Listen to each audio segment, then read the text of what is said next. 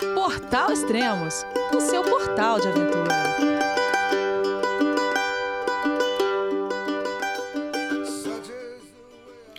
Bom dia, boa tarde, boa noite, bem-vindo a Extremos, o seu podcast de aventura. Hoje vamos falar sobre o Tour do Mont Blanc, onde eu tive o prazer de guiar. E para comandar esse bate-papo, convidei a minha amiga Amandina Morbeck. Oi, Amanda, tudo bem? Oi, Elias, tudo bem? E você?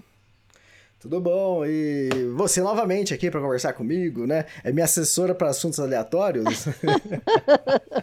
Os assuntos que eu amo, né? Então eu fico super honrada cada vez que você fala, Amã, vamos gravar o um podcast. E eu, yeah, vamos! Estou sempre, sempre a postos. É, legal, eu sempre recebo feedback do pessoal. Pô, agora, eu adoro quando você faz os podcasts com a, com a Man, né? E, então tá aí, novamente. Então, oi, é, ouvinte querido, ouvinte querida, que bom. Vamos lá, então. Falar sobre esse tour do Mont Blanc, o seu livro, né, que você escreveu. Mas vamos lá, primeiro eu quero saber como é que foi a sua experiência como guia, quantos clientes você levou. Vamos começar por aí. Ah, fantástico. Bom, para mim foi uma surpresa, né, guiar, né? Foi praticamente a primeira vez. Eu já tinha guiado uma vez, mas eu era subguia. Isso, poxa, 2003, eu acho, muito tempo atrás, no lá na Parque Nacional de Tatiaia. E eu uhum. fui com um grupo grande, eu era subguia, tinha mais dois subguias e tinha um guia ainda, né? E, mas eu acho que o que ajudou, né, com a experiência de para guiar esse grupo no Tour Mont Blanc, que é uma, não é uma trilha nada fácil, né? É, acho que foram as viagens que eu fiz para escrever os livros, né? Que eu sempre fui com uma pessoa, né? Eu não era exatamente um guia, mas em alguns momentos até era, né? Tudo bem que uhum. guiar uma pessoa só é diferente de você guiar um grupo, né?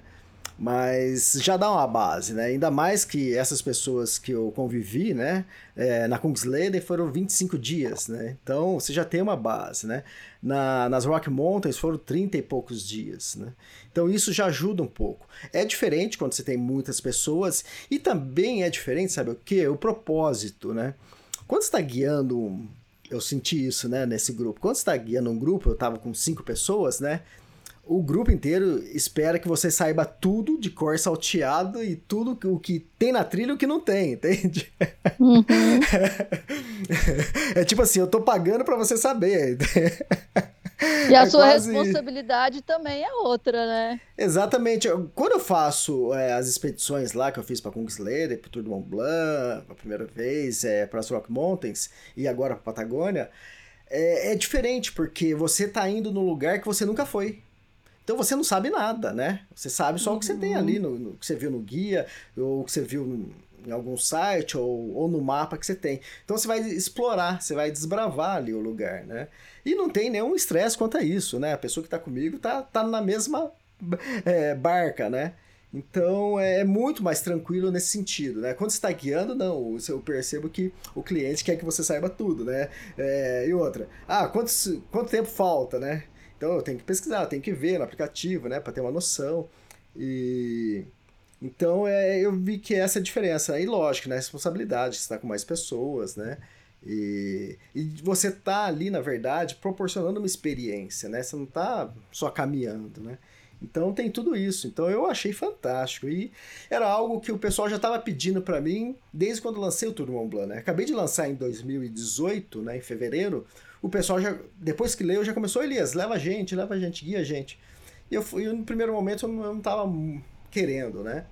E algum, várias pessoas acabaram indo, fazendo sozinho, outras é, encontraram empresas fora para fazer.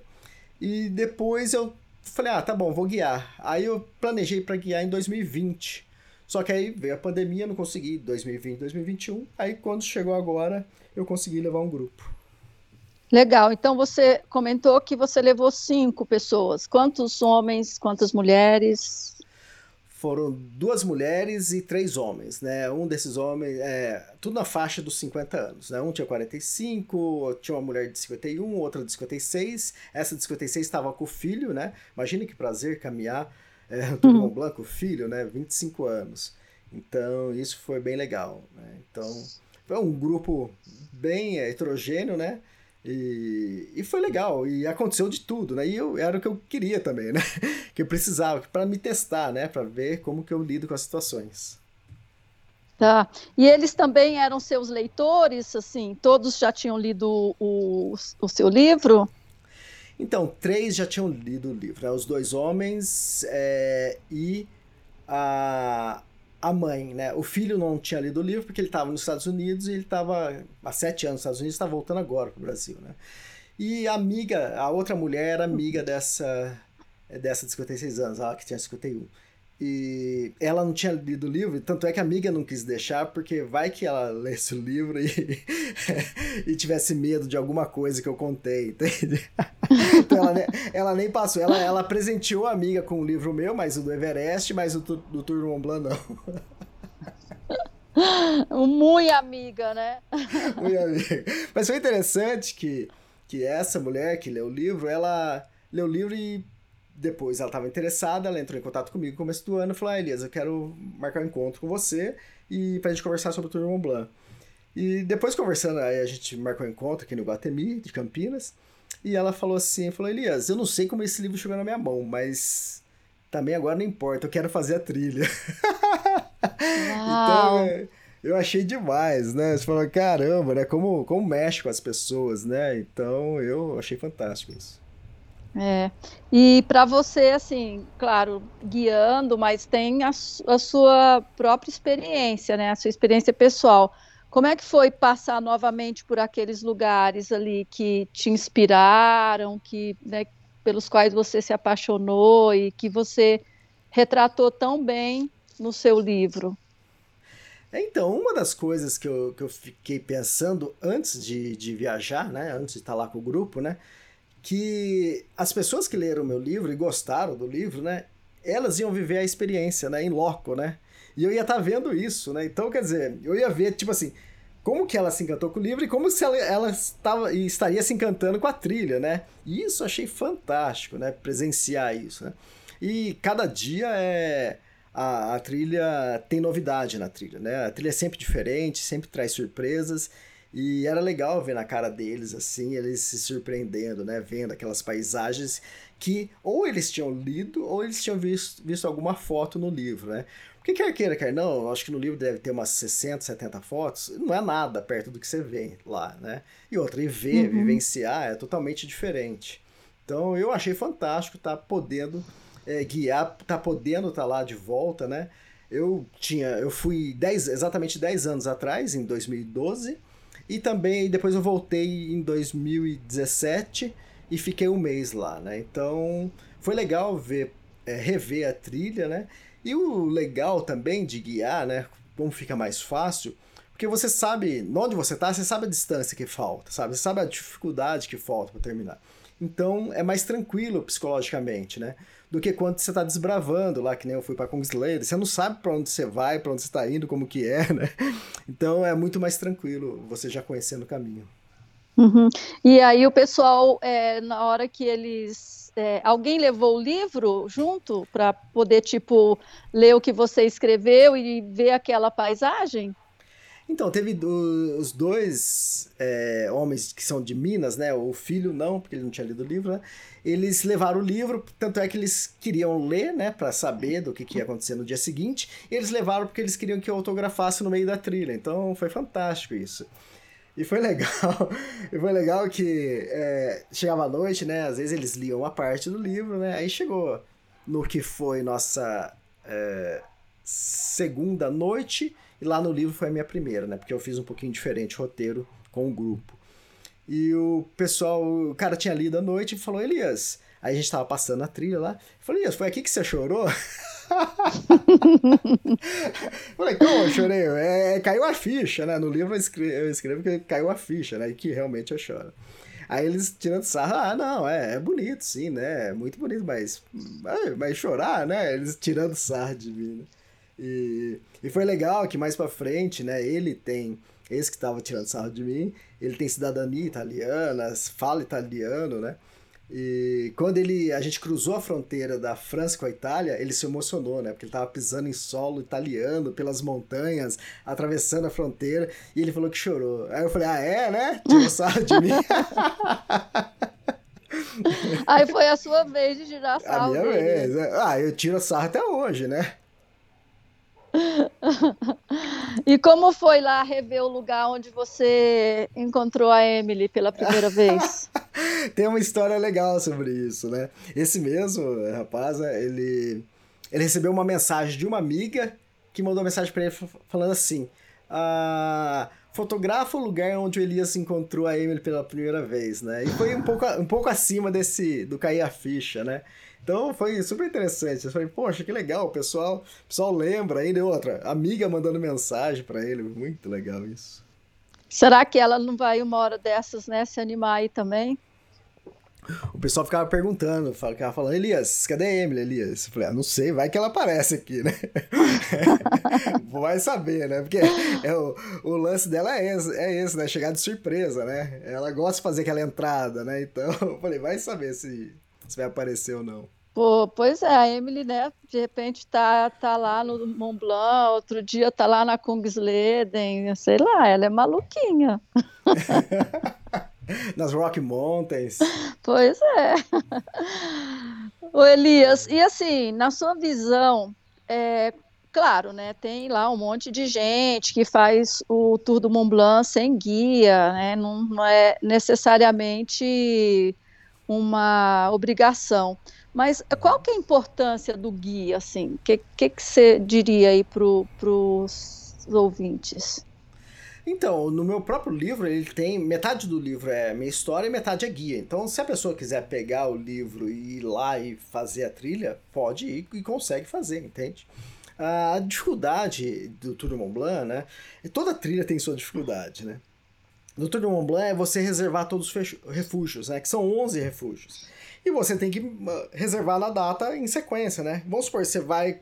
Você combina de ir com mais três amigas, né? Em quatro pessoas. Você tem que ter quatro vagas nos 11 refúgios e com data, data certa, né?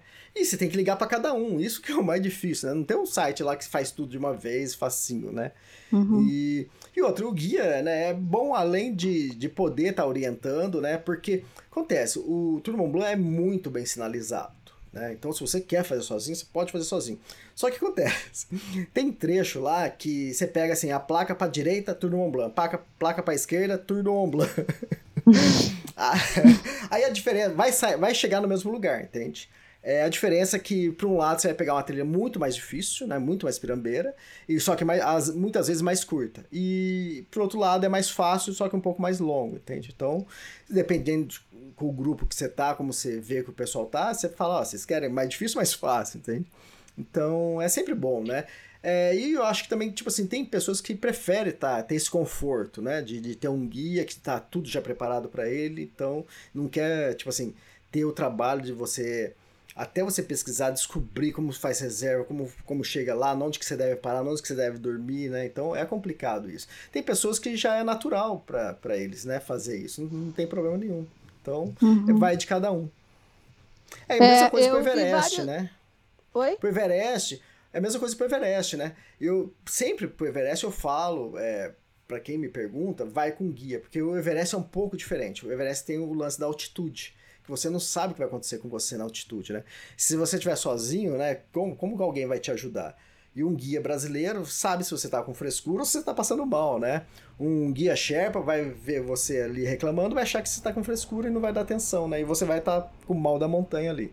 Então, ali no Tour do Mont Blanc não tem problema de altitude, né? A gente chega a 2.500 e pouco, acho que quase 2.600, então não tem nenhum problema de altitude ali. Então, isso é bom. É, eu vi vários vídeos sobre o Tour do Mont Blanc e, e aí essa questão que você falou da, dos refúgios, tem até um casal que desistiu no oitavo dia porque tinha chovido muito é, no, naquele dia e ia continuar chovendo no outro dia com era tempestade mesmo, com raios e tal. Então, assim, né, todo mundo falando que não era para ficar exposto. Só que eles tinham já feito reserva nos refúgios para frente. Então, o que acontece é, se você não chega naquele dia, você perde, né? Porque é, é tudo perde... lotado. Exatamente, você perde aquele refúgio, mas o próximo tá lá, entende? No outro dia, né? No dia é, certo. É, mas aí eles então... não iam, né, no caso desses dois, eles não iam conseguir fazer a distância, entendeu? De onde eles estavam para alcançar aquele do dia posterior. Eles não tinham esse preparo para fazer, acho que dava 30, 32 quilômetros, entendeu? Exato. Então, o, o, que eu gostei né, nesse grupo é que aconteceu muitas coisas, né? E é o que acontece comigo nas minhas expedições, né? E acontece problemas, acontece situações é, inesperadas, é, alguma coisa é, da natureza, né? E com chuva, tempestade, é, deslizamento de pedras ou incêndios, né? Que você tem que contornar isso, né? Você tem que ver o que, a melhor forma de se contornar isso. E para tudo tem é, solução, né? Às vezes você pode perder um dia, dois dias, mas sempre tem um, um jeito de você é, escapar disso, né? E eu gostei desse grupo por causa disso. No segundo dia, né? Terminei de fazer a caminhada segundo dia, tava com a mulher e a gente sentou pra, pra almoçar, né? Meio, era, era almoço, porque depois a gente jantou assim. E ela chegou para mim e falou assim: Ah, Elias, vou abrir uma coisa para você. É, eu vou desistir, né? É, isso não é para mim, não. Né? Então, Olha. quer dizer, com, como vou lidar com isso, né? Uma pessoa desistir no segundo dia, né? É difícil isso, é ouvir isso, porque elas já tinham falado que era a primeira vez delas que elas estavam fazendo uma coisa é, tão grande assim, né? Na verdade, no grupo, só um, né? Um, é, que tinha feito já acampamento base do Everest. O resto nunca tinha feito trilha de longa distância, assim, com bastante dias, né? Então, elas tinham até falado, falado ah, a gente vai fazer metade do, do circuito, se a gente estiver bem, a gente continua lá e a gente vai avaliar. Agora, ela falar no segundo dia, assim, aí me pegou de surpresa, né? Mas é uma pessoa adulta, 51 anos, né? O que, que você vai falar, né? Eu sei que tem outras pessoas, eu já enfrentei isso, já vi isso, a, a pessoa, não, você consegue, vai, sabe? Daquela motivação que... Uhum. Mas acontece, né? É, foram dois dias, né? O primeiro dia foi um pouco puxado, mas a parte puxada foi descida, né? Teve 1.500 metros de, é, de desnível é, acumulado. E o segundo dia foi tranquilo, né? E tanto é que o dia inteiro ela falou, nossa, que lindo, que bonito, não sei. Só que aí chegou no final do dia ela falou que ia desistir. Como que eu iria incentivar ela a continuar? Porque eu sabia que o, o dia seguinte era muito pior de todos, entende? É, do que os outros dois, né? Então, de repente, eu incentivo ela para para continuar, mas eu sei que os próximos dias vai ser pior ainda, né? Uhum. Então é uma decisão que você tem que é, ter uma percepção, né? Se, se dá para você, tipo, se é uma situação ali no quando começa a, a Suíça, que tem alguns dias ali que é muito fácil, né? Ou, ou sei lá, só o último dia, né? A gente tenta contornar isso, tenta incentivar a pessoa, não, dá, dá pra gente fazer tal coisa, né? Então foi legal isso porque aconteceram várias coisas que eu tive que lidar, né? Teve outra, outra coisa que aconteceu, que é mais ou menos o que você falou aí. Quando a gente estava chegando em Comair, eu recebi uma mensagem né, da, da Ludmilla, que mora lá, é, junto com o Gabriel, lá em Comair, e eles acabaram de escalar o Everest. E ela mandou mensagem, Elias, é, teve um deslizamento de rocha aqui da montanha, né? E, e estourou a tubulação de água, a gente está sem água. E, e também paralisou a estradinha lá do Val Ferré, né? E era um trecho que a gente ia precisar passar. Uhum. E falei, e agora, né? Tudo bem, primeiro a gente resolveu o problema de chegada, o lance da falta d'água. A água voltou logo no mesmo dia, não teve problema nenhum, né? A gente só tomou uma, Quando a gente chegou, tava sem água, né? Chegou umas 4 horas da tarde, 5 horas. A gente tomou banho de, de mangueira, né? Tudo bem. Isso que a gente deu sorte, porque o, o, hotel que a gente tava tinha uma fonte, né? Aquelas fontes antigas que fica jorrando água. Ele usou a água da fonte pra, pra gente tomar banho. Os outros hotéis não tinha água, né? Então teve só no início da noite que voltou a água, e ainda meio barrenta, e o pessoal usou para tomar banho, né? E, então, é. O que acontece? Só que nós não tínhamos conseguido reserva para o Bonatti, né? Para um refúgio seguinte. Então, o que a gente ia fazer? Como a gente não iria poder dormir lá, o que a gente ia fazer no próximo dia era fazer. É, ia ter um dia de descanso, aí no próximo a gente ia até o Bonatti caminhando, ia descer toda a montanha, ia chegar na estradinha, pegar um ônibus e voltar. Por quê? Pra gente completar o circuito, entende? Por mais que a gente não fosse dormir, a gente caminhou até lá. Então a gente está completando o circuito, né? E como teve avalanche, não daria para ir lá no Bonatti descer e pegar ônibus, porque para voltar para Comair, a estrada estava interrompida. Então não dava nem pegar ônibus para ir. E o planejado nosso já era esse, né? Depois a gente ia fazer isso, Bonatti, descer e voltar para Cumaer. No, no dia seguinte a gente ia pegar o ônibus e ele ia percorrer todo o Val Ferré até o final lá e lá a gente ia continuar a trilha. A gente também não ia poder fazer isso por causa do desmoronamento, né? E eu falei, pô, e agora, né? O que, que eu faço, né? E o pessoal então ia perder dois dias de trilha, né? E eu falei, caramba, né? Quer dizer, e outra, não, não tinha solução, né? Era isso, e a gente ia ter que pular essas duas partes, ir lá para La Folie, né, que já é a Suíça, e lá continuar. Lá tinha nossa reserva, tudo. Eu falei, beleza, né? A gente vai fazer isso. Só que tinha dois homens que estavam no grupo, e eles estavam caminhando muito bem, né? E eu falei, sabe uma coisa, né? E eles meio triste, né? Eu cheguei lá no quarto, né? E levei minha mochila, né? Falei, e aí, o que vocês vão fazer? Falei, ah, não sei, pô, a gente queria ir, mas não dá, né? Falei, ah, aí eu peguei, tirei o, da minha mochila, tirei uma barraca, né? Falei, ah, então agora vocês podem ir. Eu, como assim, Elias? Aí eu tirei o, o saco de dormir e tirei o isolante térmico, né? E ele falou, mas como assim? Ele falou, mas você acha, Elias? Eu falei, eu não acho, eu não tenho certeza, cara. Vambora! vai vocês que vai ser a melhor parte da aventura para vocês. Aí ensinei eles a montar barraca. Aí acontece, era uma barraca para duas pessoas, só que só tinha um isolante térmico. Aí eles ficaram meio assim, sim ou não, né? O problema deles, quer dizer, é, o que eu pedi para eles fazer é vai até o Bonatti, do Bonatti vocês descem até o vale, o, a parte baixa, e lá vocês encontram um lugar para acampar, né? Tem até área de camping, mas se vocês quiserem acampar em outro lugar, porque o que não falta lá é lugar para acampar. E aí eles ficaram meio assim, mas depois eles saíram, aí quando voltaram, eles já estavam. Eles tinham comprado o segundo isolante térmico e o outro tinha comprado uma mochila maior e jogou assim na cama. Pronto, agora eu vou. Ah, que barato. Foi legal isso, porque, tipo assim, eles estavam desanimados, né? De repente eles viram uma luz no fim do túnel, né? E eu só pude proporcionar isso para eles dois porque só tinha uma barraca, né? Não tinha como fazer isso com a, com a mãe e com o filho, que eram os, os últimos dois que estavam comigo, né? E, e outra, eles teriam que caminhar muito mais, né? Do que o normal, né? Então ia ser muito mais puxado, né? E, e aí eles foram. No dia seguinte eu acompanhei eles até o início da trilha e depois... Foi legal porque lá também, né? Uma coisa para se falar é, eu entreguei um rádio para eles, né, é, de comunicação, e também a internet pra, é, funciona praticamente quase em todo o Tour do Mont Blanc. Não é em todo, mas é funciona, sei lá, 80% ou 90% do Tour do Mont Blanc.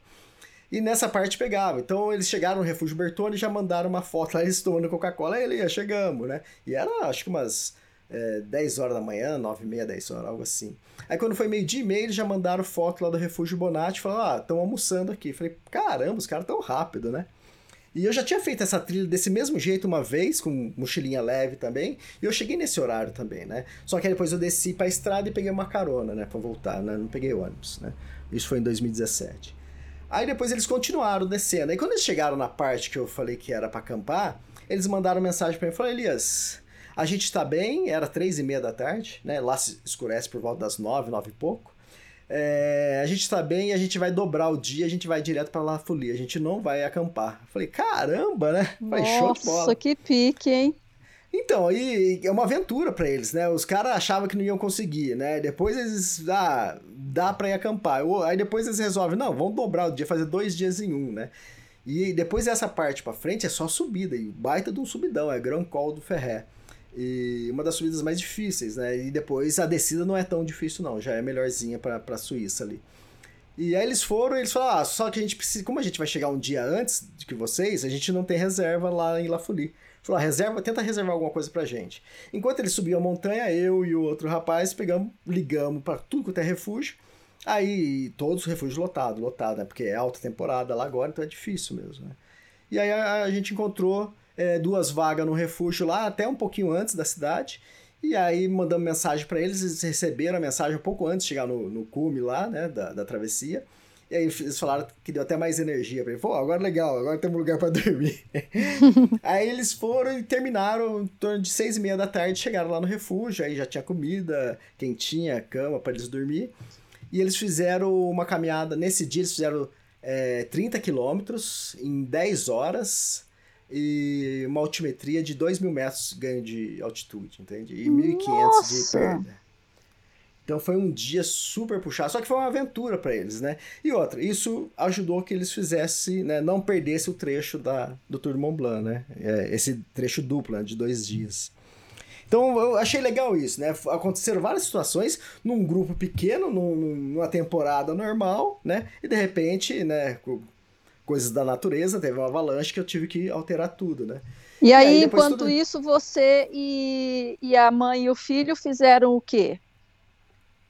Então, aí nesse dia a gente só ficou torcendo para eles, né? Porque só esperando as mensagens dele. Aí no dia seguinte a gente alugou um táxi, até a gente depois estava vendendo vaga no nosso táxi, né?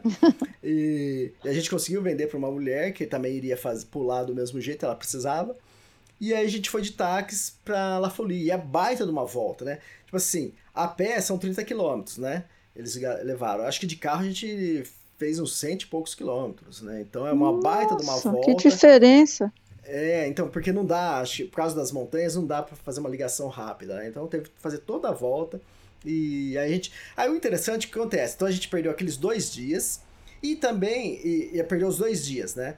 E como a gente chegou de manhã lá, a gente chegou, chegou cedo, chegou acho que 10 horas da manhã, 9h40 lá em La Folie. Se a gente estivesse fazendo pela trilha, a gente estaria chegando lá pelas 5 horas lá, né, La Folie. Então, como a gente chegou cedo, a gente teve aquele um dia é, de folga em La Folie, coisa que não aconteceria numa trilha normal se tivesse, né?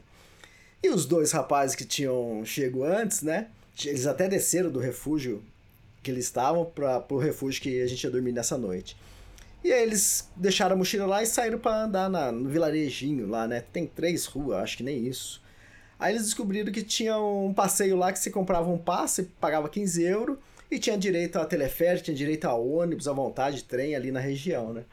E aí foi legal que a gente subiu a montanha, né? Que eles já tinham feito, contaram pra gente. A gente subiu a montanha, chegou lá no alto da montanha, né? Eu acho que quando é período de inverno, deve ser pista de esqui, né? Agora no verão, eles usavam para descer de bicicleta, né? Só que é um, tipo um patinete, né? Off-road, né? Que ele tem o guidão, né? Mas não tem o pedal nem o banco. Então você vai de pé e você desce toda a montanha, a montanha em zigue-zague até a parte baixa lá e de patinete. E eu achei puta diversão, né? E era uma coisa que não tava no script, né? E eu nem sabia que existia isso lá. E se eu tivesse com um grupo, normalmente o grupo chega lá às 5 horas da tarde. Já não dá, é, esse passeio já, já tá fechado, já não dá mais para usar, né? Porque vocês então, subiram gente... de teleférico e desceram com patinete, é isso? Isso, exatamente. Se, você, se eu chego em La Folie 5 horas da tarde, esse, eh, o teleférico já não está mais funcionando. Então não dá para aproveitar, né? Então aquele negócio, a gente perdeu um trecho da trilha, mas ganhou em outras coisas. E lá é assim, né? É... Você nunca perde, né? Se você tem uma alma né, é, boa, né? Pensa positivo, sempre acontecem coisas boas. E depois disso, né, do passeio de patinete, a gente pegou dois ônibus e foi pro é, Grand Col São Bernardo, que faz a divisa da, da Suíça, que a gente estava, com a Itália, né? Que é uma outra divisa, né? E, e, lindo também o lugar, com um lago lindo lá em cima, é, refúgio, restaurante, então, e vários carros parados lá, que lá é famoso, então o pessoal vai lá. Eu também não conhecia, nunca tinha ouvido falar, nem sabia que era tinha esse passeio, né? Como a gente teve o dia de folga, a gente acabou descobrindo isso. Então, eu achei fascinante. A gente ganhou o dia, né? Então, a gente fez coisas que não tá no Tour Mont Blanc. E às vezes eu fazia postagem, eu colocava postagem para amigos, né? Conhecia e falava, ah, o Tour, o Tour Mont Blanc do Extremos é diferente, né? A gente tá fazendo coisas que tá fora do script. Quer dizer, nós perdemos dois dias, né? Mas aqueles dois rapazes, não, eles, tavam, eles fizeram tudo e ainda estavam ganhando de brinde esse dia de folga e fazendo coisas diferentes. Eu achei demais. Então, mas aí que está, né? A importância de, de ficar aberto, né? Para nem sempre o, o que é planejado vai acontecer, né? E saber adaptar, isso é importante, ter essa flexibilidade. É, então, e a mesma coisa que você tinha falado, né? Então, você falou que o casal desistiu, né? Ah, hoje, né, com a, uma visão maior que eu tenho do Tour de Mont Blanc, por ter estado lá três vezes, né? É, em todos os lugares dá para você pular pro próximo é, destino ou pro daqui dois na frente, né? Ou você vai pular é, pegando um ônibus, depois um trem, ou só um ônibus, ou você pega um táxi, né? Então aí você avança, né? Então dá para fazer isso. Então, sei lá, se alguém tiver comigo e falar assim, ah, eu, é, eu desisti, não quero mais caminhar, ou eu não tô passando bem esses dois dias aqui, eu quero pegar os dois dias de descanso. Ela pode continuar, só que ela vai ter que vai ter que sozinha pegar um ônibus, ou um trem, ou um táxi para avançar para o próximo dia. Aí ela não caminha nada, chega lá no, no próximo refúgio e vai dormir com a gente, entende? Então, tem essas. É, tem como contornar isso. Então, mas o legal é isso, né? Você já consegue ter essa visão por causa da sua experiência, né? É, exatamente, e tanta parte boa e ruim, né? Quando eu tive lá a primeira vez, eu desisti da trilha, né? E, quer dizer, teve uma parte que eu desviei da trilha. E quando eu tava lá dessa vez, é, o rapaz, né, mais novo, de 25 anos, ele tava com o joelho dolorido, né? E ele falou, putz, eu não vou conseguir hoje, né? E tinha uma descida forte lá depois. Eu falei, ah, não tem problema, a gente vai, a gente caminhou um pouco. Eu falei, ah, agora aqui você pega a esquerda, você vai descer, vai ter uma estradinha, vai atravessar uma ponte, vai ter uma estradinha de asfalto. E você vai caminhar uns 3 km, vai ter, do lado esquerdo vai ter um postinho, né? Um ponto de ônibus com a, com a placa lá, o horário que o ônibus vai chegar. Aí você pega o ônibus para Comaer e acontece, por quê? Porque eu, quando eu estive lá, eu fiz isso, né? Eu falei, caramba, uhum. além de eu saber da trilha, eu sei até o fora da trilha. até a desistência, eu sei. até o corte. Então foi legal isso. Aí ele fez isso, a gente acabou se encontrando lá depois, então foi tranquilo isso. Todo mundo ficou feliz, né? Exatamente o que eu falei, sempre tem uma solução, né? Tudo bem, se você quer desistir mesmo, também é, faz parte isso também, não tem problema, mas tem coisas que dá pra gente contornar, né? Ah, tem até situações, né? Nesse dia mesmo, a gente chegou no alto da montanha e tem, tem um teleférico funcionando, né? Aí falei com o pessoal lá, vocês querem descer teleférico ou a pé? Aí todo mundo, né? Aquele negócio de ego, né? Orgulho, não, vou descer a pé. Aí é quase mil metros de descida ali, é, fica pesado por causa do, da distância, né? Do tanto que você, que você desce. Mas se a pessoa tá cansada ali, pega o teleférico, desce e vai chegar descansado lá embaixo, entende? Muito legal. E assim, além né, do seu grupo, você encontrou outros brasileiros lá, Elias? Então, tinha um casal que estava em, em, contato comigo e a gente tava, ia bater, alguns dias a gente ia bater a trilha, né? E realmente a gente se encontrou, né? Quer dizer, eu, eu encontrei com eles até antes de começar a trilha lá em, em Chamonix, né? Então foi legal isso e durante a trilha também a gente encontrou com eles. É um casal que está morando é, em Primavera do Oeste, né? Então é muito, muito legal foi encontrar eles, conviver com eles alguns dias. Quando eu embarquei, né, outro pessoal também, quando eu embarquei para ir pro Tour Mont Blanc, né, lá em Guarulhos, eu tava lá em Guarulhos, tirei uma foto, publiquei, e tinha um grupo de brasileiros que também estavam indo, que tinham lido meu livro, e eles viram minha, meu post, né, no, no, no Extremos, e eles falaram, ó, oh, o Elias tá aqui, ó, ele tá com uma mochila amarela, vamos procurar ele. Que barato! eu, tava, eu tava, chegando no lugar que eu já tinha sentado, né, que tinha uma tomada próxima, eu falei, ah, deixa eu voltar lá, sentar, e que ainda vai demorar uns 40 minutos, né, pra começar a chamar o meu voo. Aí quando eu cheguei lá, coloquei a mochila no banco assim, eu mexendo, e o grupo na minha frente, assim, só que eu nem me toquei, né. Daqui a pouco é, levanta o senhor assim com, com o livro na minha mão, é, com o meu livro na mão dele, assim. Ô Elias, tudo bom? Eu falei, como assim, cara? ele tava com cinco parentes, né? Tava acho que a esposa, tava as filhas, né? Tinha acho que mais um, um senhor junto. E ele falou: não, a gente leu o seu livro e desde 2020 a gente tá tentando isso, ah, por causa da pandemia não conseguimos. E olha a coincidência, né? A gente bateu o mesmo dia no, no aeroporto. Falei, fantástico, muito bom isso. Ah, daí eles foram fazer também? Eles foram, só que o cronograma deles, eles estavam adiantado um dia na nossa frente. A gente iria se encontrar em Comayer. Só que quando a gente chegou lá, tava aquela confusão da água, né? Então acho que foi tudo agitado, a gente acabou não se encontrando, né? Mas foi uma. Aí aconteceu uma coisa muito interessante no final da trilha, né? Que a gente terminou a trilha, né? E eu fui pro hotel. Aí, aí todo mundo foi pro hotel, tomou um banho e saiu pra, pra cidade para fazer compras, né? Lembrancinhas, né? Pra familiares, né? Qual cidade? E, é, é Chamonix. Aí o... Eu peguei passei mensagem, ó, vamos jantar, né? Fazer jantar de despedida, né? Aí, ó, às sete horas da noite, né? E aí a gente, eu tava com os outros dois, que são de Minas, né? E, e a gente tava lá na esquina, em frente do hotel, né? Falei, ah, a gente, ó, a gente se encontra aqui. Aí tudo bem, né? Aí tava aguardando é, a mãe e o filho chegar, né? E enquanto a gente tava aguardando, de repente vira a esquina assim, esse pessoal do sul, ah, Elias, o que você tá fazendo aqui? Cara, que legal ter encontrado, o mesmo que eu encontrei no aeroporto, né? Eu falei, cara, que fantástico, né? E aí a gente ficou conversando ali, então foi muito jóia. E a gente tava conversando e de repente aparece um outro cara. E, oh, Elias, tudo bom? Acabei de fazer a trilha também. Eu falei, que isso, cara? o é Elias inspirando a brasileirada para ir pro Tour do Mont Blanc, hein? Ah, e, ó, e, coincidência de encontrar, né? No mesmo dia que todo mundo terminou a trilha, eu falei, cara. E o casal lá de Primavera do Oeste tava, faltava um dia para eles terminar, né? E eu achei, putz, achei o máximo isso. Achei demais. Muito bom. Provavelmente eles vão ouvir aqui, né? Você contando ah, a história deles aqui no podcast. Com certeza, a gente trocou fotos, também tirou foto lá, eu adorei, né? E que surpresa, né? Eu já eu sabia que umas semanas antes né, tinha terminado um grupo que tinha também lido o livro, mas e, e alguns dias depois também ia chegar algumas pessoas que estavam tentando marcar um encontro comigo, mas a gente não ia bater data, né? Mas você encontrar ali. E quando vocês escrevem um livro, né? É para inspirar as pessoas, né? Mas não necessariamente para refazer a trilha, né? É, nem que seja uma trilha na, na sua cidade, no seu estado, no seu país, né? Mas, cara, ver o pessoal é, que leu o livro e foi pra trilha, eu achei demais. Nossa, muito bacana mesmo. E eu ficava, né, tipo, olhando no Instagram, cadê o Elias que não publica? Cara, o Elias, eu te falar, viu? O cara tá lá, eu tô doida pra ver o que, que ele tá fazendo. Mas eu mandei um vídeo pra você lá do. É, você me mandou cerveja, um né? vídeo né? da cerveja, né? E tal, mandou foto, foi bem legal, eu adorei.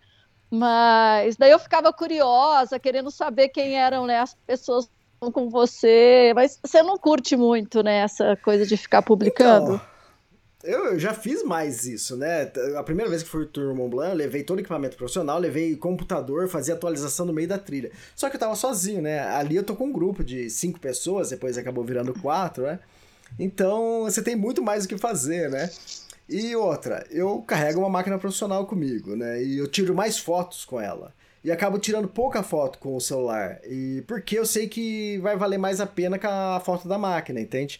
Só que as fotos para publicação é do celular. Então, às vezes, eu tenho pouca coisa para postar porque eu, eu não fiz nada com o celular, entende? Eu tenho que me atentar mais a isso, né? Fazer mais fotos com, com o celular. E, mas a. Ah, Agora, nesse momento, eu tô fazendo uma recapitulação, né? Eu tô fazendo. E, e tudo com fotos da máquina, que é, a qualidade é muito melhor. Então, quer dizer, não foi na hora, né? Mas está sendo agora. É, eu até vi, parece que você publicou até o quinto dia da trilha e os dias de folga, não é isso? Exatamente, exatamente. E essa parte que eu falei, né? Da, da folga lá, de chegar em La Folie, então. Agora eu tô fazendo uma recapitulação e é legal que o pessoal tá acompanhando e tá e o pessoal tá interessado, fica mais interessado ainda, né? Acabei de uhum. receber uma, uma mensagem de uma mulher, né, da Erika, ela, Elias, eu tô vendo as fotos que estão me empolgando aí. Elas estão lindas faço... mesmo. Ela falou, ah, ano que vem eu faço 50 anos, quero comemorar lá. Eu falei, ah, hum, não tem comemoração melhor, né? Tô no Mont Blanc, 50, eu falei, pô, que fantástico. É, vai ter bolo, viu? Ou não sei o nome dela, mas vai ter bolo, viu? Compra já é. o seu pacote. verdade, verdade. É que você brinca, né? Que você não é blogueirinha. É isso, Elias? ah, você está provocando, né? Mas eu sou forte, eu, eu aguento.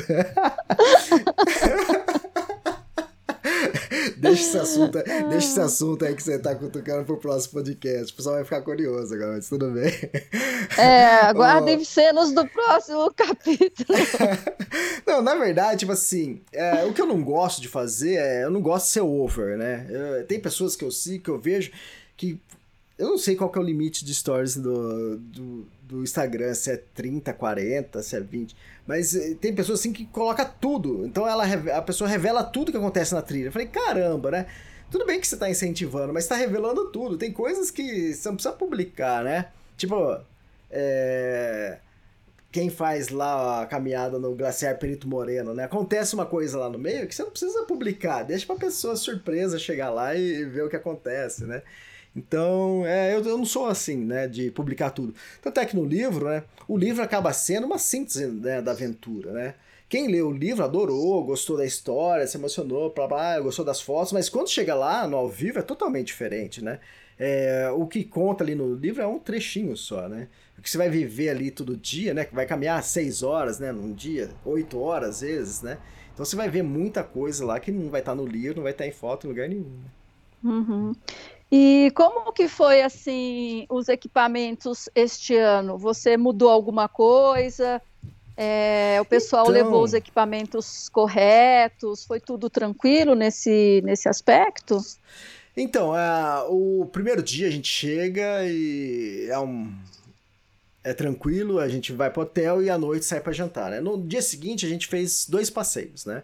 É, pra a gente foi conhecer o Mar de Glacê, que a gente chega a descer no, no, glaciar, chega a entrar dentro do glaciar, que eles fazem um buraco lá, faz tipo um museuzinho, um passeio lá dentro. Então é tipo aquele hotel de gelo, sabe? Então Sei. fica parecendo com isso. E depois tem um passeio até a Iguilha de Midi, né? É, eu acabei não conseguindo ir nessa parte, eu e um rapaz, né?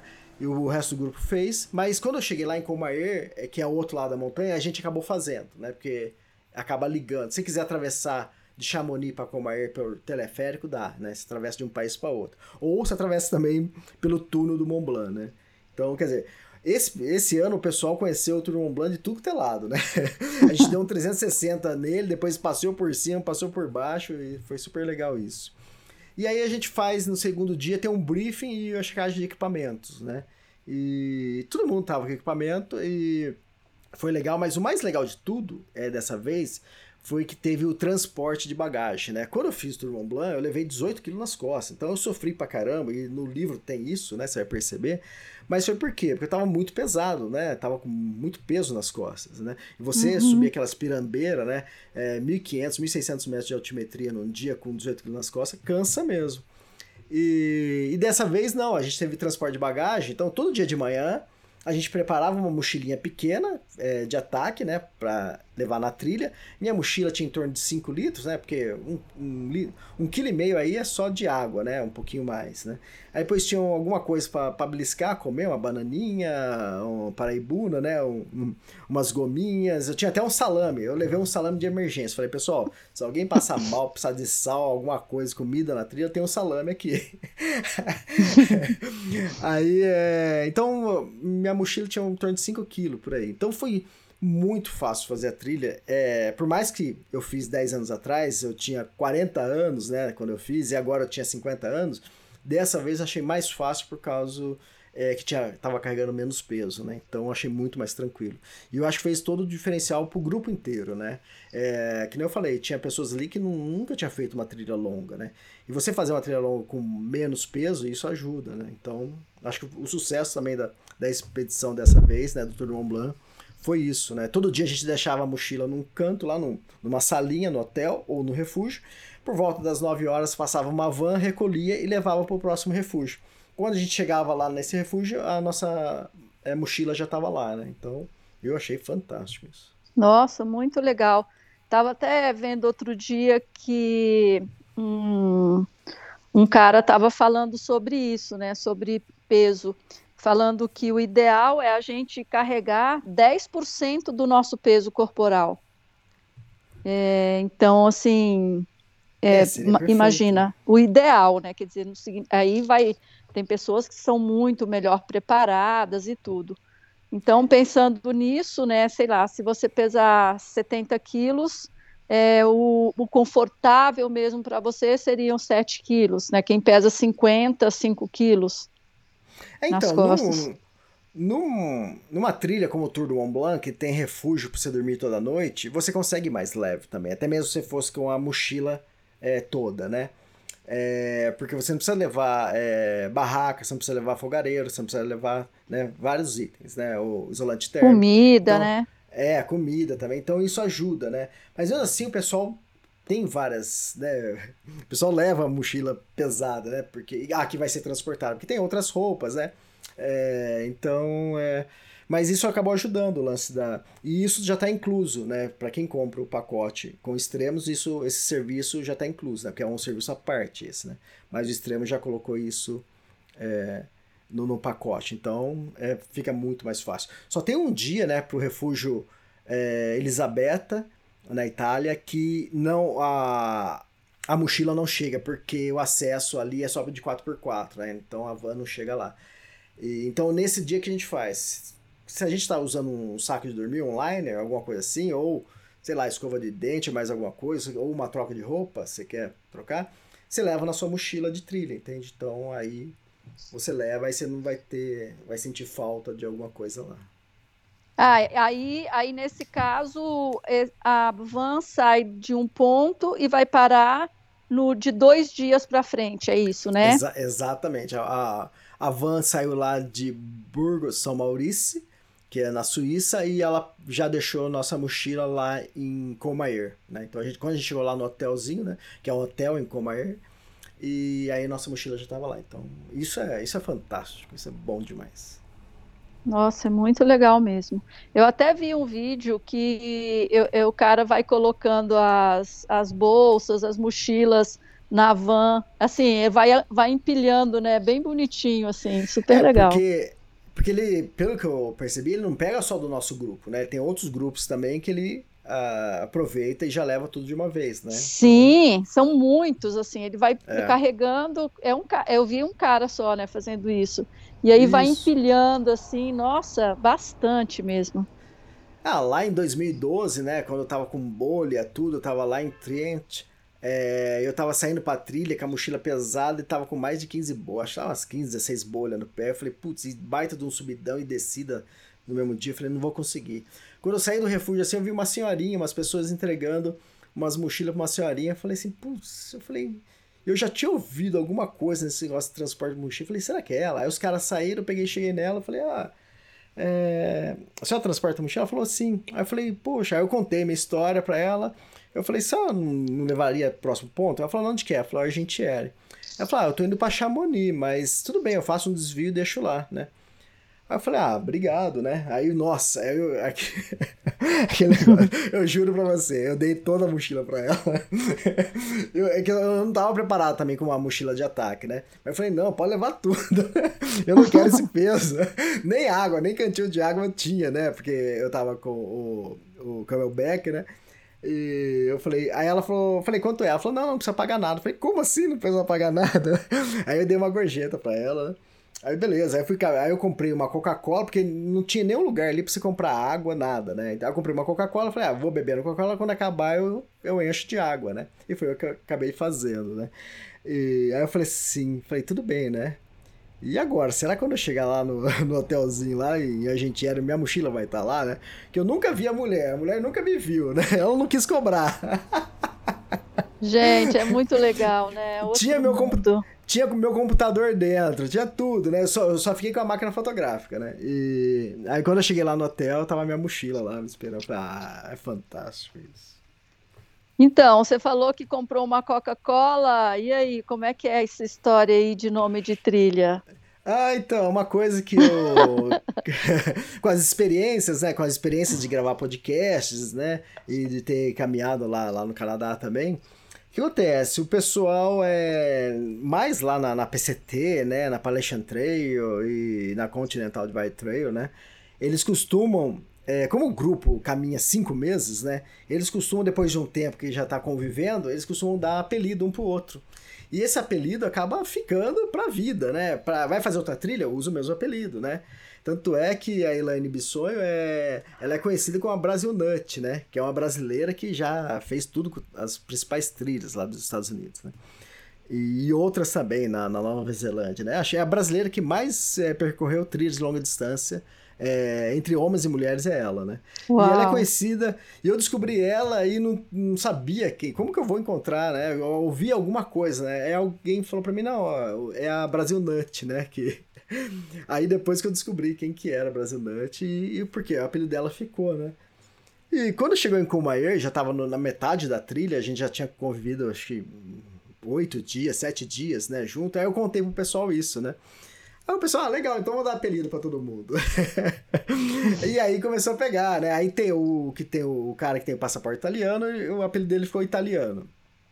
O outro que andava, outro mineiro que andava rápido pra caramba, a gente deu o apelido de Papaléguas. Foi tão legal que passou uns dias assim, ele tava pesquisando no celular uma pet para colocar um papaléguas na mochila dele. Ah, ele que gostou fofo. tanto, ele gostou tanto do apelido que ele queria incorporar na mochila. Aí, o... aí depois teve a, a Penélope, né? Que foi a mulher que desistiu, mas ela caminhava assim com roupa normal na trilha, né? Mas quando chegava a noite para jantar, ela tava bem vestida, tava com charme, assim, tava bem. Aí a gente apelidou ela de Penélope, né? Penélope Charmosa.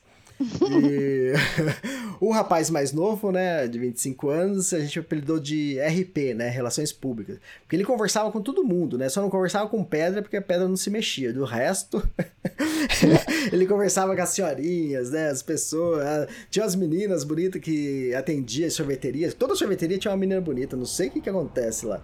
E passava cinco minutos, a gente olhava ele tava conversando com a menina. Eu falei, como assim? O cara não perde tempo. Mas ele conversava com todo mundo, com o homem, senhor, senhorinha. Então ele, o apelido dele ficou de RP. Aí teve a outra mulher que ficou de. A gente queria colocar o apelido dela de executiva, né? Porque vira e mexe ela tava no telefone resolvendo alguns pepinos né, do trabalho. E, mas acabou ficando Faria Limers, né? mas ela gostou, ela gostou, então então ficou. Então, a ideia é também colocar um apelido que seja interessante, não para provocar a pessoa também, né? E o apelido do Elias? Ah, é. Aí o pessoal falou. E eu falei pra eles: eu falei, pode colocar apelido, não tem problema não, pode zoar, né?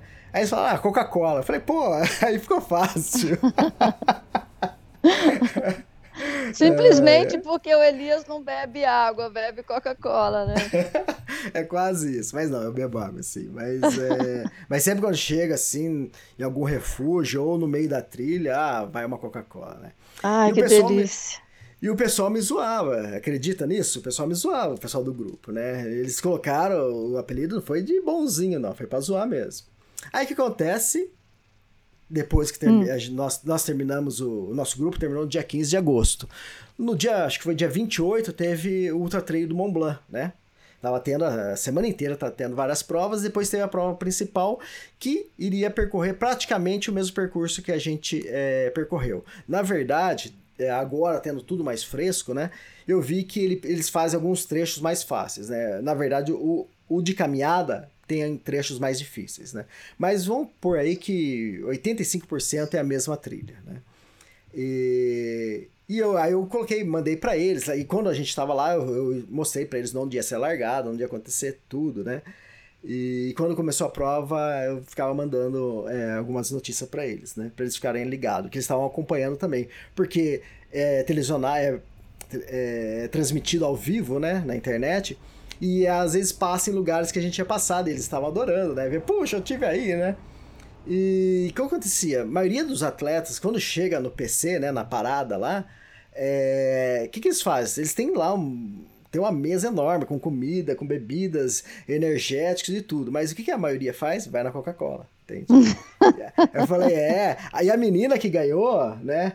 É, ela foi, chegou em primeiro lugar. Tem uma foto dela lá no, no PC lá, na parada, não sei se é em Trent, onde foi.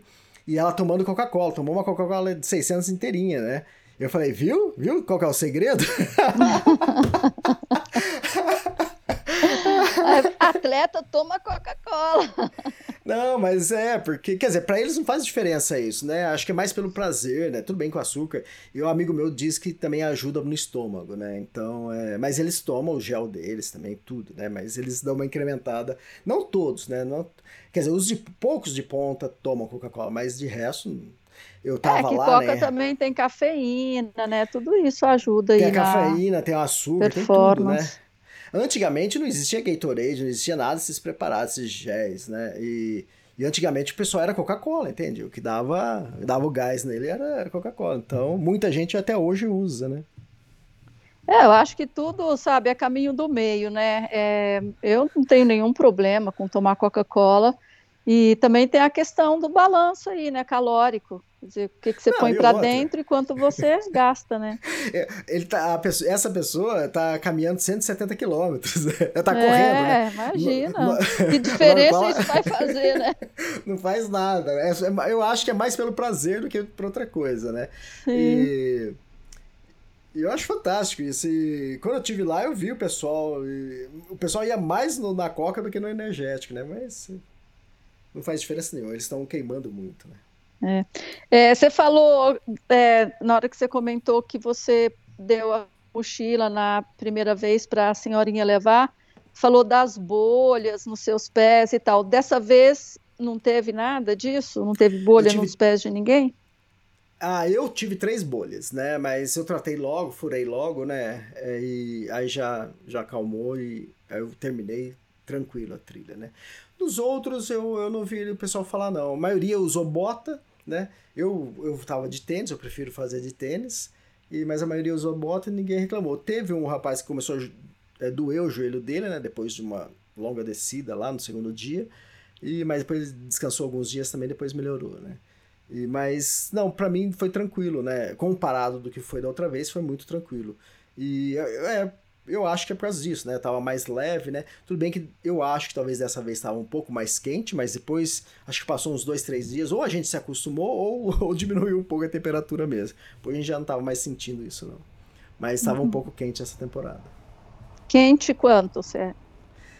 Ah, eu acho que tava uns 28, chegou a bater, eu acho que uns 28 graus a trilha, assim. E pra caminhada isso é muito, entende? É, para mim, caminhada na Europa tem que ser de 18 para baixo, né?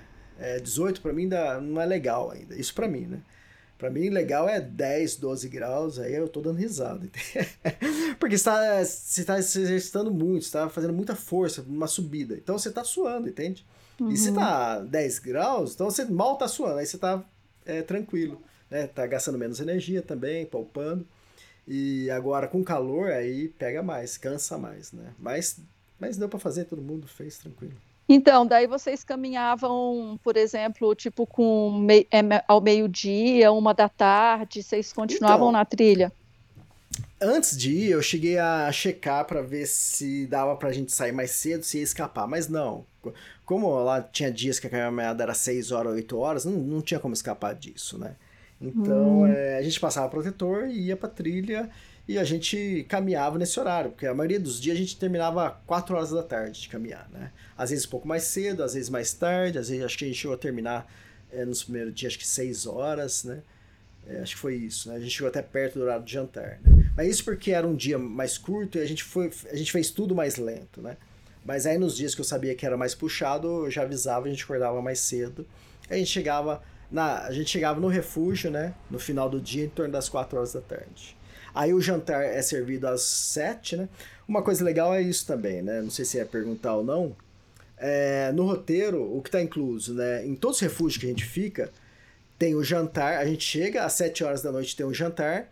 Se a pessoa tem restrição alimentar, ela já me avisa antes, porque na hora que eu faço a reserva, já já está anotado isso. Então, quando você chega lá, o seu prato vai ser é, vegetariano ou algo assim, né? O vegano. E, então, às 7 horas da noite tem o jantar, e depois tem o pernoite, né? No refúgio, e de manhã tem o café da manhã, e depois a gente sai pra trilha. Na maioria dos refúgios, se você quiser comprar o lanche de trilha, eles vendem, né? Aí acho que é uma fruta, vem um lanche junto, vem mais alguma coisa, por 9 ou 10 euros, né? Eu acho, eu não lembro se alguém no nosso grupo comprou algum dia esse lanche, né? É, se comprou foi uma vez só, eu acho. Mas é, a gente não comprava, o que acontece, né? Você acha que você vai comer muito, né? Pô, você vai caminhar 5 horas, 6, 7 horas, né? Você acha que você vai comer muito, mas não dá fome, né? A verdade é que não dá fome, né? E outra, e você caminhar de barriga vazia é melhor do que você caminhar, parar e fizer um almoço no meio da trilha, né? Então, normalmente a gente comia besteirinhas, né? Bananinha, salame, ou um lanchinho, alguma coisa assim, entende? Alguma coisa bem leve. E pelo menos foi assim com todo mundo. Algumas pessoas, às vezes, almoçavam na trilha, né? Mas não, não todo mundo. E também tem cafés, né? Assim, é, no, em alguns lugares passa por né, cafeteria, não é?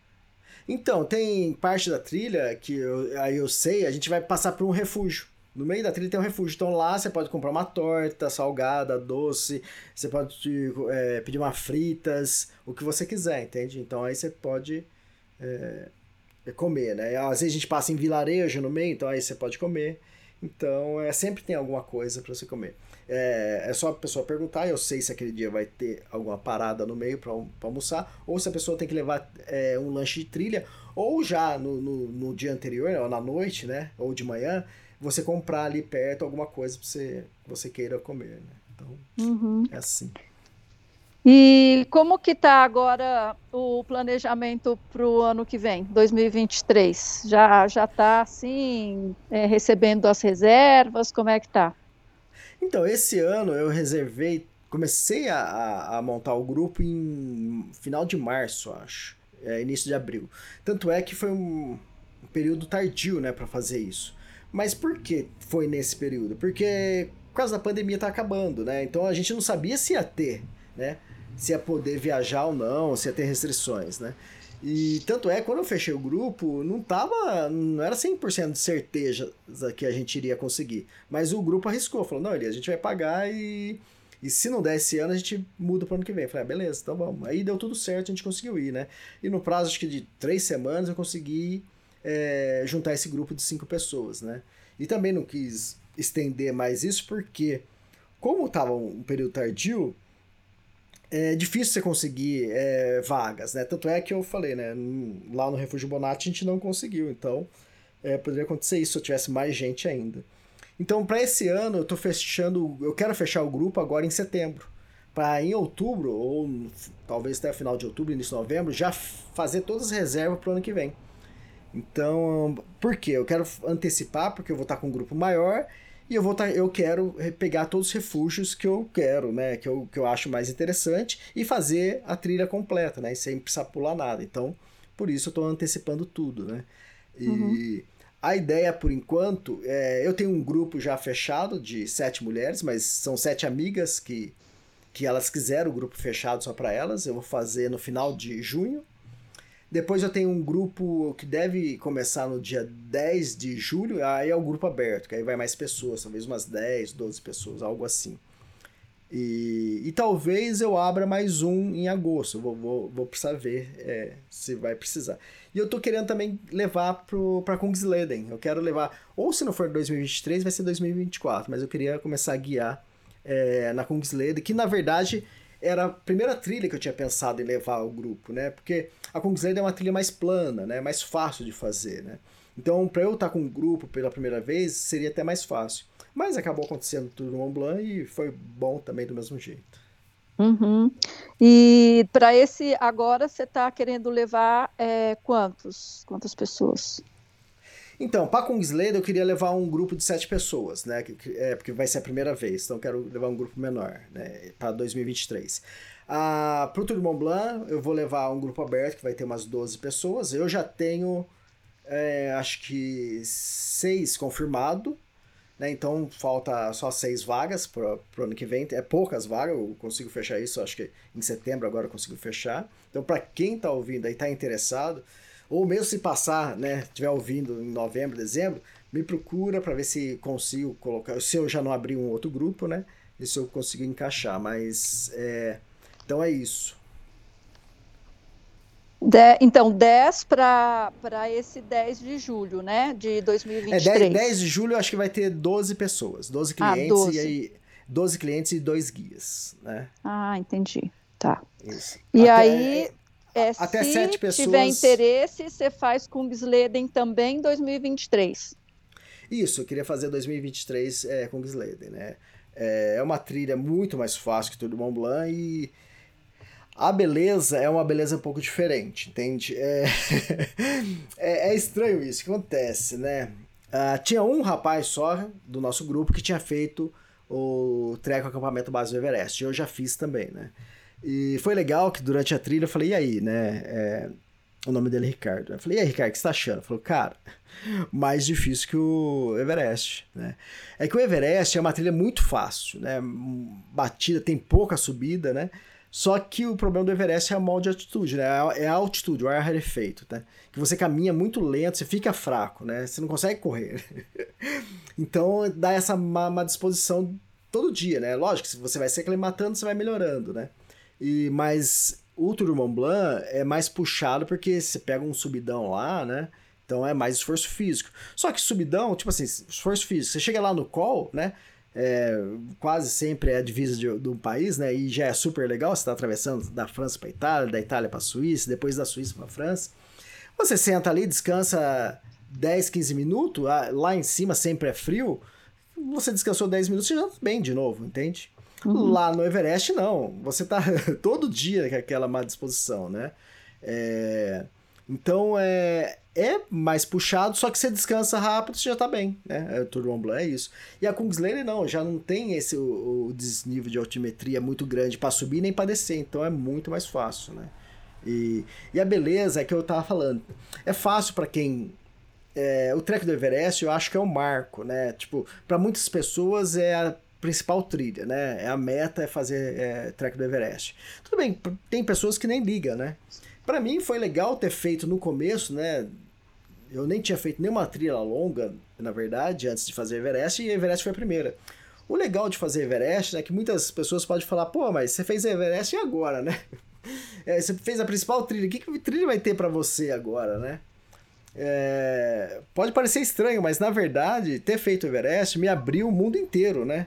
Agora, porque antes de ir, eu só tinha uma trilha para fazer, uma meta na vida, era Everest, Everest. Não tinha uhum. outras trilhas que para eu fazer, né? Nenhuma outra trilha me interessava.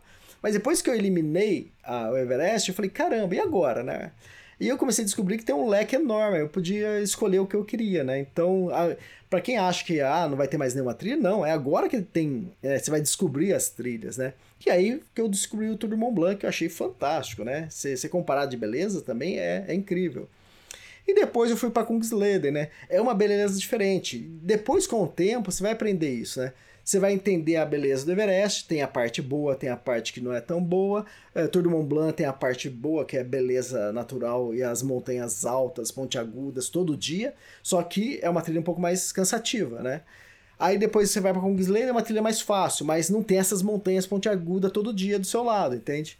Elas são mais arredondadinhas, são menores, é, a vegetação é diferente. Então você vai aprendendo a gostar, né? Aprendendo a beleza de cada uma, né?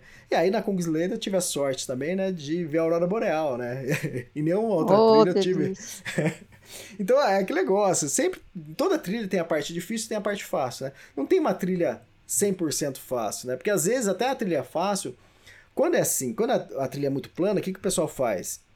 É então põe para caminhar 30 km no dia. Já que é fácil, então caminha 30. Aí, aí o dia fica difícil. Uhum. Entende? Só que o grupo que eu quero levar é, para Kungsleden, eu não vou fazer isso. eu vou fazer trilha, vou dividir a trilha. Vai é, 14 km, 16, aí vai ter trilha de 18, 19 km. Né? Não, vai, não vou dobrar dias, que eu poderia dobrar dias, mas eu penso assim, para que eu vou forçar o pessoal se eles podem fazer trilha mais curta e o que, que vai ocasionar? Eles vão ficar mais tempo na trilha. E, pô, o que eu mais quero quando eu faço trilha é ficar na trilha, não quero voltar para casa para trabalhar, entende? É, é vivenciar mesmo, né? Assim, mergulhar Exatamente. na experiência. Eu sei que vai ter dia lá que a gente vai chegar uma hora da tarde e vai ter terminado a trilha, mas, cara, quando aconteceu isso comigo lá, a gente chegou uma hora, a gente sentou lá, a turma sentou na mesa, de repente começou a juntar e, ah, vamos, vai, achamos um jogo, começamos a jogar e sabe, você começa a se divertir e fazer outras coisas, né? Então, você acaba E ainda tem a sauna, né? É, tem a sauna, a Kungsleder tem isso. Dia sim, dia não, tem a sauna, né? Então, isso que é legal, né? E a sauna é legal por vários motivos, né? Que tanto para que é o momento que você vai tomar banho, né? Porque a sauna é dividida em três partes, né? A casa da sauna, né? É, primeiro você tira a roupa, é, primeiro, primeira parte, né? Primeiro, é, repartição. Na repartição do meio é onde tem uns baldes com água, né? Água fria. Mas aí você pega um desse balde, vai lá na sauna, aí você entra na última parte, que é onde está a sauna mesmo. Aí você vai ali no, no tá fornalha, você põe a água ali, no, tem um lugar que você abre ali, você põe a água e fica do lado do fogo, né? Então esquenta, aí você pega essa água do balde, vai lá, mistura um balde de água quente com o outro de água fria, aí você vê a temperatura que agradável para você, aí você toma banho ali no meio, entende? Então isso que é legal. E a sauna lá na Suécia, né, como em todos os países escandinavos, a sauna é para você tomar sauna pelado, né? tem essa, então você tem que. você tira a roupa e vai, né? Tudo bem, se você não quiser tirar a roupa, não precisa também, né? Eu acho que eu vi uma ou outra pessoa, mas, tipo assim, acho que de 100 pessoas que eu vi tomando sauna, acho que umas duas, três que não, não tiraram, mas é o costume lá, ninguém liga, entende? Uhum. Então, esses são os seus planos para o ano que vem? É, então, meus planos para o ano que vem seria levar três grupos para o Tour Mont Blanc e um para Kungsleden. Né? Vamos, vamos ver se, se eu vou conseguir fechar isso. Mas, no mínimo, dois grupos para o Tour Mont Blanc já tá, já tá certo, né? Então, para quem tiver interessado, né? O valor é isso para 2023, né? É o mesmo preço do que pagaram agora em 2022, que é 3.980 euros, né? Então, isso é a parte terrestre que está inclusa Está incluso o transporte de bagagem, está incluso a, a, comida em todos os refúgios, né? Comida, pernoite e café da manhã. Só tem que pagar o, a refeição quando a gente fica em hotel, porque o hotel só, só nos fornece o café da manhã, né? Então, mas isso é só na chegada e na saída. Então, mas é fantástico. A trilha é, é linda, é fácil de, de da pessoa gostar, decidir se quer ir ou não. E só tem que ter é, um pouco de preparo físico e disposição, né? Porque cansado você vai cansar todo dia. Isso é normal, entende? E, uhum. mas mas dá para fazer, que nem eu falei. Teve uma mulher de 56 anos que nunca tinha feito nada tão longo assim, foi lá e fez, entende? E ela tinha começado a treinar, tipo, três meses antes. Ela começou a fazer trilha na Serra do Japi e chegou lá e fez. Ela foi um pouco mais lenta, mas foi no ritmo dela. Cada um tem seu ritmo, entende? E conseguiu Isso é legal, tudo. respeitar, né? Exatamente. Elias, e esse valor de 3,980, como que é para a pessoa pagar? Ela paga em três vezes. Ela dá uma entrada de 30%, né? Assim que ela fecha, então já fica, já faço reserva dela. E depois ela paga 40% em fevereiro e depois paga o restante, os últimos 30% em maio, né? Então, é assim. E tá. aí a, a, viagem vai ser em julho, né? Essa que já está fechada, dia 10 de julho. Então, para quem tiver interessado. Talvez eu abra em agosto, mas aí eu preciso ver se vai, se eu vou fazer isso mesmo. Uhum. É, aí você e vai primeiro ver se fecha essa, né? Pra, Isso, pra... exato. Tá. Exatamente. E a ideia é fazer em 2024, 2025, continuar fazendo Tour do Mont Blanc e Kungsleder apenas. Eu, eu não tenho interesse de guiar em outras trilhas, não. Pelo menos por tá. enquanto. E você, quando a pessoa é, faz a inscrição ou, ou, se mostra interessado, é, como que é? Você envia as informações, aí lá tem o que? Tem informação sobre a roupa, sobre equipamentos, e você dá então, esse suporte também? Então, no site já tem tudo isso, né? Aí eu passo para ela uma proposta, né, em PDF, né, que é a proposta da viagem, que também tem todas essas informações. Então, é, ali. E o que ela tiver dúvida, né? Que roupa que deve levar, porque ali tem algumas coisas que de repente ela fala, ah, Elias, posso mudar para tal coisa? Sim esse ano, o que aconteceu, né? Eu sempre, eu sempre viajo com o saco de dormir, né? Porque o saco de dormir acaba virando minha segunda pele, né? Na hora de dormir, né? Então é ali meu saco limpinho, com minha, ou com a minha sujeira, né? Que eu vou dormir em tudo que é cama, né?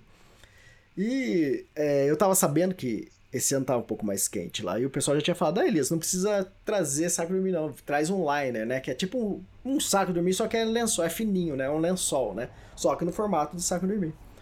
Eu falei, ah, imagina, né? Vou levar o saco de dormir. E realmente, a gente chegou lá, nem uma noite precisaria usar o saco de dormir. Eu até usei acho que umas duas noites, mas é porque eu não tinha um liner. Se tivesse um liner, né, fininho. E o liner é melhor, que é mais fino, mais leve, né? E ocupa menos espaço. E aí daria para fazer isso. Então, é, eu sempre checo com as pessoas, as pessoas tiram dúvidas comigo em relação a, equipamento, né, antes da, antes da viagem. Então é uhum. isso. E tudo dá para comprar aqui no Brasil mesmo, né? É, tudo dá para comprar no Brasil. Quem quiser deixar para comprar alguma coisa é, lá em Chamonix, quando a gente chega no primeiro dia, dá para comprar no primeiro ou no segundo dia, entende? É, alguma coisa que falta, se quiser comprar lá também pode. Lá também tem Decathlon, tem outras lojas lá que não, não são caras. Então, ou às vezes a pessoa está querendo um item legal que com certeza vai ter lá em Chamonix, porque lá é o, é o centro de escalada, agora é o centro do, do, do trail runner, né? Então é, tem muitas lojas lá. É, e também, né, assim, a, aqui no Brasil a gente às vezes fica bem limitado com relação a algumas marcas, né? E, e aí parece que só existem essas marcas no mundo da aventura. Quando a gente sai e, e vai numa loja dessas, a gente vê que nossa, tem muita coisa, né? Ah, sim, tem tantas marcas lá que eu vejo, lojas lá, que eu nunca tinha visto na vida, né? Fala, mas, nossa, mas existe isso? Mas é marca que, é, que funciona mais na Europa, entende? Uhum. Tem a, acho que é Millet, não sei como se fala direito, que é a francesa super é, renomada, né? Então tem um monte de coisa para quem quer. Se alguém está interessado em uma coisa diferente, ou de repente uma bota que é um tênis que não tem um número aqui, é, fica mais fácil de encontrar lá, entende? E o legal também do, do Tour Mont Blanc são as cidadezinhas que a gente passa, né? Chamonix é um charme. Uh, a gente passa por Lisuche, que é bem bonitinho, um vilarejo pequeno. Depois passa por Le, Conta, Le Contamine, que também é muito bonitinho. Depois tem Comayer. Aí tem agora, que era pra gente ter ficado em Le Chapeux, mas como não tinha vaga, a gente foi para uma cidade vizinha, né? A pessoa falou: Olha, Elias, a gente não tem nenhuma vaga, nenhum refúgio lá a única forma que a gente pode fazer é vocês pegam um táxi, é, o táxi caminha 15 km, vocês dormem na cidade vizinha que foi Burgo de São Maurício, que achei um charme, e hotel também que a gente ficou uma maravilha. Até descansou mais, sabe? Quando você tá no, num lugar mais aconchegante, mais. É, mais melhor, né? silencioso. Né? Mais silencioso, o banheiro limpinho, mais espaçoso, então. Eu achei fantástico, tanto é que pro grupo do ano que vem eu quero incluir é, esse mesmo lugar, entende? Então, aconteceram algumas coisas lá também que eu quero ver se se vai acontecer no próximo grupo. Porque eu não tenho certeza, mas eu vou estar lá no dia e horário. No dia e horário, horário pra se. Né, você não vai contar se o que é. é porque... É, não, não. Né, surpresa para quem for, mas eu, eu já sei da história e eu te garanto que é muito bom, viu, ouvinte? é sim, então, quer dizer, eu vou estar, tá, isso acontece nesse dia, nesse horário. Eu vou estar tá lá nesse dia, nesse horário. Se vai acontecer, eu não sei. É, não, esse, mas, né, já te falaram que é assim, então vamos é, acreditar, exatamente. né? Esse ano aconteceu e foi surpresa, então, mas vamos ver se ano que vem vai dar. Então, é legal isso, né? Que você vai conhecendo a trilha, você vai conhecendo mais coisas, você vai conseguindo agregar isso pro, pro cliente, né? E, e é aquele negócio que eu falei, né? Eu tô ali, né, como guia, mas tô querendo, tipo assim, que eles curtam, né, uma experiência, né? Eles vivam uma experiência, né? E uhum. isso vai ter é, todo dia, né? Vai ser uma coisa diferente. Foi legal uma coisa, deixa eu contar aqui. É, logo que eu cheguei, né? Uh, eu encontrei o pessoal na frente do hotel, né? Aí as duas mulheres chegaram para mim, Elias, fala uma coisa aqui para mim. que ali Chamonix é o fundo do vale, tá? De um lado é a cadeia de montanhas do maciço do Mont Blanc, né? Tanto é que a gente enxerga o Mont Blanc. E do outro lado é uma outra cadeia de montanha que forma o vale ali, né? Elas apontaram lá pro lado do Mont Blanc, aquelas montanhas pontiagudas, outras montanhas nevadas. Falou, Elias, a gente não vai andar lá pra cima, não, né? Falei, não, imagina, né? Aí eu apontei pro outro lado, ó, é lá pra cima que a gente vai andar. Era quase tão alto quanto. Eu falei, ah, tá vendo aquele teleférico lá na pontinha? Lá, a gente vai lá. A gente vai, só que a gente vai a pé nele, vai passar por trás dele. Elas não acreditavam, não, Elias, não é possível. Eu falei, é, é assim. Mas a gente subiu de teleférico até a metade, até uma parte, e depois foi, continuou a pé. Mas isso nesse dia, mas em outros dias, em outras montanhas, a gente sobe isso mesmo a pé, entende? Só que é um caminho um pouco menos inclinado, mas você acaba subindo. E depois de uns dias, isso vira natural, entende? É, você olha, o que você quer saber de manhã é qual vai ser o, o ganho e a perda de, de altimetria, entende? Ali você já sabe se o dia vai ser puxado ou não. Então, mas o legal também é que assim, não é nada paredão, né? Quer dizer, você vai não. naquele sobe, desce, sobe, desce, né? Num, num, claro, tem momentos que fica mais íngreme, mas não é paredão, né? Não, não é, e não tem nada assim de perigo, assim, de risco de vida, né? Tem um lugar que você passa, assim, tem uma ribanceirinha, mas tem um cabo de aço que você passa é, segurando, né? Ou tem um trecho lá também, tem escadas, mas a escada é super tranquila, né? E não é via ferrata, né? São algumas escadas que você tem que transpor que tudo bem, é tranquilo.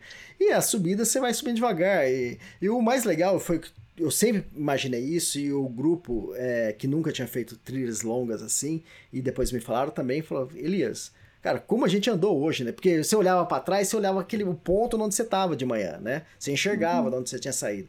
E na hora que a gente tava ali, tipo assim, lá de baixo você não acredita que você vai chegar lá. Só que quando você chega lá no meio do período, ainda tem mais uma metade pra você caminhar ainda. E tipo assim, eles ficavam abismados quanto que a gente caminhava, né? Quanto de terreno que a gente ganha, a distância que a gente ganha. Isso no meio da montanha. E aquele negócio, nos primeiros dias pode assustar, nos outros dias a pessoa já acostumou, já não tá reclamando, já tá caminhando, né? E, e tá se, se espantando da beleza, né? Porque quanto mais alto você tá na montanha, fica mais bonito, né? É, isso vai se distraindo, né, com essas paisagens. É fantástico. Aí você chega lá no alto montanha e tem refúgio, tá todo mundo ali, e tem pessoas mais velhas que passam por você, você fala assim, caramba, não dá nem para reclamar, porque... ali uma das mulheres, uma das mulheres falou para mim, Elias, aqui é um tapa na cara todo dia, porque é alguém com mais dificuldade, ou mais pesado, ou mais velho que você, e passando você, você nunca mais vê a pessoa, né? É, isso acontece. Ah, eu vivenciei isso também lá no, no circuito W. Nossa, isso, principalmente os né? europeus, sabe? Passava que nem foguete, às vezes com mochilão nas costas, sabe? Falava, nossa, gente, tô, eu tô mal, viu? Mas chegava Mas... também, depois encontrava com eles lá no refúgio. É, exatamente. É. Ah, os dois rapazes que caminhavam mais rápido, né, com a gente, eles iam na frente às vezes, às vezes eles chegavam uma hora e meia antes que, que eu, que tava com, com as pessoas mais lentas, né? Então, mas cada um tem seu ritmo, cada um fazia no seu tempo. E isso que é legal, entende? Então não forçava ninguém, não forçava as pessoas mais rápidas a ficar com o grupo mais lento e nem fazia o grupo mais lento andar mais rápido, né? Então uhum. cada um ia no seu ritmo. O, o, bom de quem terminava antes, né? O bom e o ruim, né? Aí você recebia foto pelo WhatsApp, eles, eles tomando cerveja, comendo frios, é, queijinho lá e a gente na trilha ainda.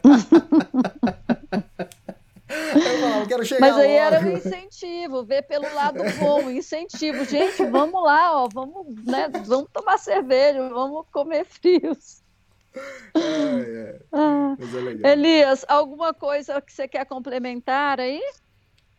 Não, acho que é isso. Uh, eu gostei, adorei, adorei, tipo, que de estar tá com o pessoal que leu o meu livro e estar tá com eles fazendo a trilha, né? Então isso foi um prazer imenso. É, eu nem sei se, se tem outro escritor que repetiu o mesmo a mesma trilha com, com leitores, né? Então eu achei isso fantástico. E o mais legal de tudo é que ano que vem eu vou estar lá de novo com novos leitores ou novas pessoas querendo fazer a trilha. Uhum. Ah, isso mesmo, né? Quer dizer, ter, você também ter esse prazer é maravilhoso, né? É, revivenciar a trilha ainda com leitores, isso achei fantástico. E é um aprendizado, né? Porque cada pessoa traz sua história, é, né, que nem você falou, pessoas que nunca fizeram nada e, e ter essa oportunidade com você é um marco, né, para a pessoa. Exa exatamente, porque é uma trilha, não é uma trilha fácil, né? E, e a pessoa, a primeira vez que vai fazer uma trilha longa distância e vai e consegue, e outra, e toda a paisagem que ela vivenciou ali, toda a experiência, né, de, de trilha. A gente encontra muitas pessoas pela na trilha, né, porque são pessoas que estão fazendo a trilha no mesmo tempo que a gente. Então a gente acaba criando muitas amizades, né, com pessoas de outras nacionalidades. Então isso é legal, isso que, que traz para para a pessoa depois, né, lembranças boas da trilha, né? Teve o, o rapaz do nosso grupo, né, que a gente estava encontrando um casal de americanos e eles no meio da trilha lá, depois eles mostraram um vídeo, os dois cantando. Ele e o senhorzinho lá, de 65 anos, lá fazendo a trilha também, tava com a esposa, né? E eles cantando uma música lá em inglês lá e cantando na trilha. Pô, nunca, ah, tipo, três, três dias antes não se conhecia, agora tava no meio da trilha cantando, né? Putz, que prazer imenso isso. É, histórias para contar, né? Para voltar é, para casa com o coração feliz. É, exatamente, histórias e, e, momentos, né, que depois você vai recordar, amizades que você faz, depois você leva isso também para a vida, então é, é muito legal isso. É, e aí no fim, essa, é, esse trekking tem 170 quilômetros, né, e quase 10 mil metros acumulados, não é isso? Exato, e para ser feito em 11 dias. O legal também é que a gente, são 11 dias de caminhada, mas a gente caminha metade, aí tem um dia de descanso na Itália, lá, lá em Comair. Aí depois a gente continua a trilha. Então é legal que tem esse dia de descanso que é para você dar, se recuperar um pouco e também curtir Comair, que é uma cidade linda, né? É, é, tem umas vielinhas ali que é, pra você caminhar e que você se sente na Itália ali, né? Então é, legal. é legal para você. É o legal para é um lugar legal para você estar tá um dia sem fazer nada, né? Só para bater perna, visitar os museus, é, comer bem no restaurante. Então, é, sempre que eu chegava a cidades assim, a gente. Tipo, o pessoal, não, não, deixa que eu reservo o restaurante. Era sempre um restaurante legal, um, tomava um vinho também, então é um prazer a mais ainda. Uhum. Atualizar as mídias, né? É, exatamente, né? Quando dá, né? Quando a pessoa faz isso, né? Se eu não faço na hora, eu faço depois. eu Bom, então fiz é algumas. Isso. Acho que eu fiz uns três, quatro posts, acho que no vídeo no meio da trilha, alguma coisa assim, mas é, daria para fazer mais. Mas vamos ver pro próximo, próximo ano. Isso mesmo. Então é isso, né? Você é, quer complementar alguma coisa? Não, é isso. Obrigado por mais uma vez é, comandar aqui o podcast e com certeza eu te chamarei mais. Ai, por favor, é meu prazer. Eu fico esperando ansiosamente. Legal, aí a gente conta aquilo lá. Então tá, Elias, valeu, tá adorei. E, né, se der, ano que vem eu quero ir com você. E se não for ano que vem, 2024. E eu quero fazer todas, todas as trilhas que você for guiar. Ah, legal. Obrigado, Mandina. Com certeza. É, a gente já estava conversando sobre isso para os próximos anos, mas e, se não for 2023, 2024 a gente vai estar junto. É isso obrigado, mesmo. E obrigado por mais um podcast e Feliz Natal. Feliz Natal também, leitor. Feliz Natal, Elias. Até a próxima. Tá leitor, bom. não, né? Ouvinte, ó, louca. Ouvinte. Obrigado. tchau. tchau. tchau.